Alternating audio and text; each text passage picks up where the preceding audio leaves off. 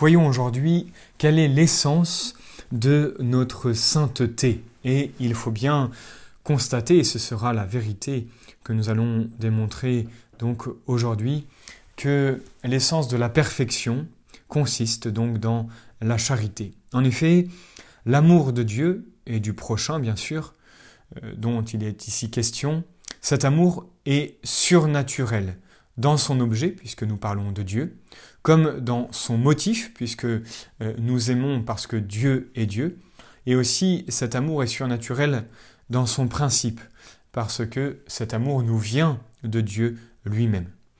Euh, ce Dieu que nous aimons, c'est le Dieu euh, que nous manifeste la révélation. Hein, nous ne l'avons pas connu par nous-mêmes, mais bien parce qu'il s'est révélé. C'est le Dieu Trinité. Nous l'aimons parce que la foi nous le montre infiniment bon et infiniment aimable.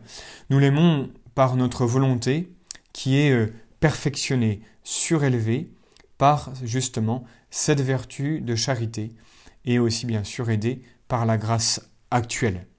Ce n'est donc, pas un amour de sensibilité. Hein. Sans doute, l'homme étant un composé de corps et d'âme, il s'y mêle souvent des éléments euh, sensibles même aux plus nobles euh, affections.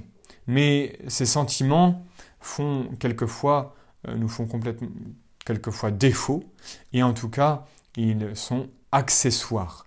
L'essence même de l'amour, c'est, il faut bien le retenir, le dévouement, ce que dit Saint François, de Sales. Hein. la vie dévote, hein, dans son livre, euh, très connu, l'introduction à la vie dévote, c'est vraiment cette vie toute donnée à Dieu, et comment cela Par euh, la, charité. Donc vraiment, l'essence même de l'amour, c'est ce dévouement, c'est la volonté ferme de se donner et au besoin même de s'immoler tout entier pour Dieu et pour sa gloire, de préférer le bon plaisir de Dieu au nôtre et à celui bien sûr des créatures. Il en faut dire autant de l'amour du prochain. C'est Dieu que nous aimons à travers notre prochain, qui est comme une image, un reflet de ces divines perfections. Voilà pourquoi, oui, nous pouvons en vérité aimer notre ennemi, parce que cet ennemi a bien une âme, et que cette âme, même si quelquefois c'est bien caché, cette âme reflète euh, euh, Dieu et les perfections euh, divines. Le motif qui nous le fait aimer est tout d'abord la bonté divine en tant, en tant qu'elle est manifestée dans le prochain. En termes plus concrets, nous voyons et nous aimons dans nos frères une âme habitée par le Saint-Esprit, ornée de la grâce divine, ou dans tous les cas, une âme qui a été rachetée au prix du sang de Jésus-Christ.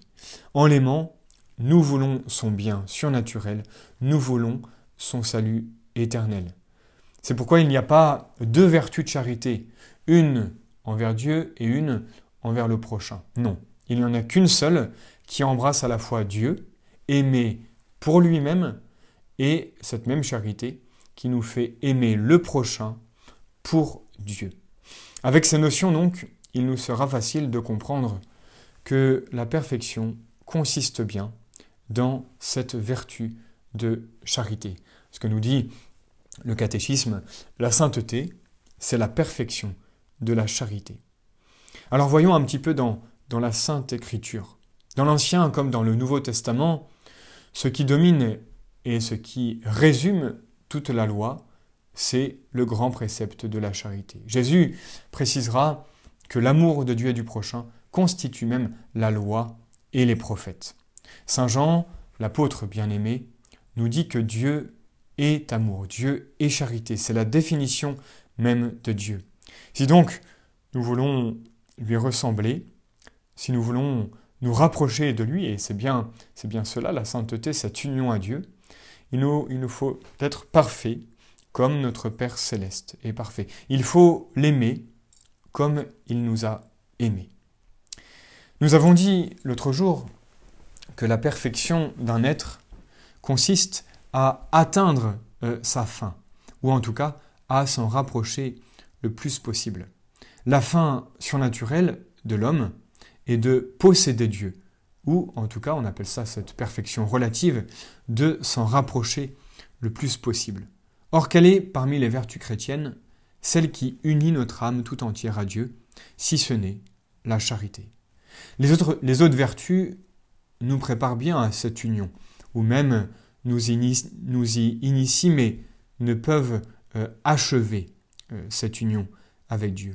Par exemple, les vertus morales comme la prudence, la force, la tempérance, euh, la justice, donc les vertus cardinales, se bornent à supprimer ou diminuer les obstacles qui nous éloignent du bon Dieu. Quant aux vertus théologales, distinctes de la charité, donc la foi et l'espérance, elles nous unissent bien sûr au bon Dieu, mais d'une façon incomplète. La foi nous unit à Dieu, vérité infaillible, c'est-à-dire que nous adhérons à Dieu en tant qu'il est la vérité, et nous fait voir les choses à la lumière divine. Mais elle est compatible avec le péché mortel qui nous sépare de Dieu. Quand nous sommes en état de péché mortel, nous avons bien la foi en nous. L'espérance, elle, nous élève jusqu'à Dieu en tant qu'il est bon, en tant qu'il est bon pour nous, et cette vertu nous fait désirer les biens du ciel. Mais elle peut subsister avec des fautes graves qui nous détournent de notre fin. Nous voyons donc que seule la charité nous unit complètement à Dieu. Elle suppose bien sûr la foi et l'espérance, mais les dépasse. C'est ce que dit Saint Paul. Hein. Euh, ici-bas existe donc la foi, l'espérance et la charité, mais au ciel, il ne restera plus que la charité. Cette vertu prend notre âme tout entière, notre intelligence, notre volonté, nos activités, et cette vertu nous donne à Dieu sans réserve. Elle exclut bien sûr le péché mortel, l'ennemi de Dieu, et nous fait jouir de l'amitié divine. Or, qu'est-ce que l'amitié Sinon, cette union complète entre deux âmes. Alors, voyons maintenant en quelques mots euh, ce qu'est euh, la charité en elle-même. Si nous étudions la nature de la charité, nous arrivons à la même conclusion. Comme le montre Saint François de Sales, la charité comprend toutes les vertus et leur donne même une perfection spéciale. Saint Thomas d'Aquin, en effet, précisait et précise que la charité est la forme de toutes les vertus, euh, leur âme, si vous voulez. Sans elle, les vertus sont comme mortes, ne sont pas méritoires. La charité, orientant directement notre âme vers Dieu, elle donne aussi à toutes les autres vertus la même orientation et par suite la même valeur. Les vertus prennent leur valeur, leur noblesse par cette charité donc qui les anime. Ainsi, un acte d'obéissance, un acte d'humilité, outre euh, sa valeur propre, bien sûr, cet acte d'obéissance ou d'humilité reçoit de la charité une valeur beaucoup plus grande lorsqu'il est fait pour plaire à Dieu. Parce qu'alors il devient un acte d'amour, c'est-à-dire un acte de la plus parfaite des vertus. Et puis ajoutons bien sûr que cet acte devient plus facile et plus attrayant. Obéir ou s'humilier coûte beaucoup à notre nature euh, orgueilleuse.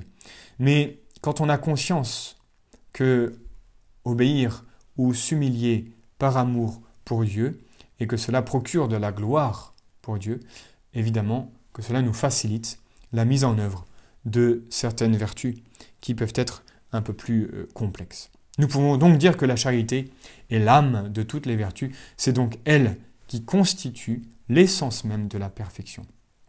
Alors en conclusion, nous pouvons dire que le chemin de raccourci pour arriver à cette perfection est de beaucoup aimer, d'aimer avec générosité et intensité, et surtout d'un amour pur et désintéressé.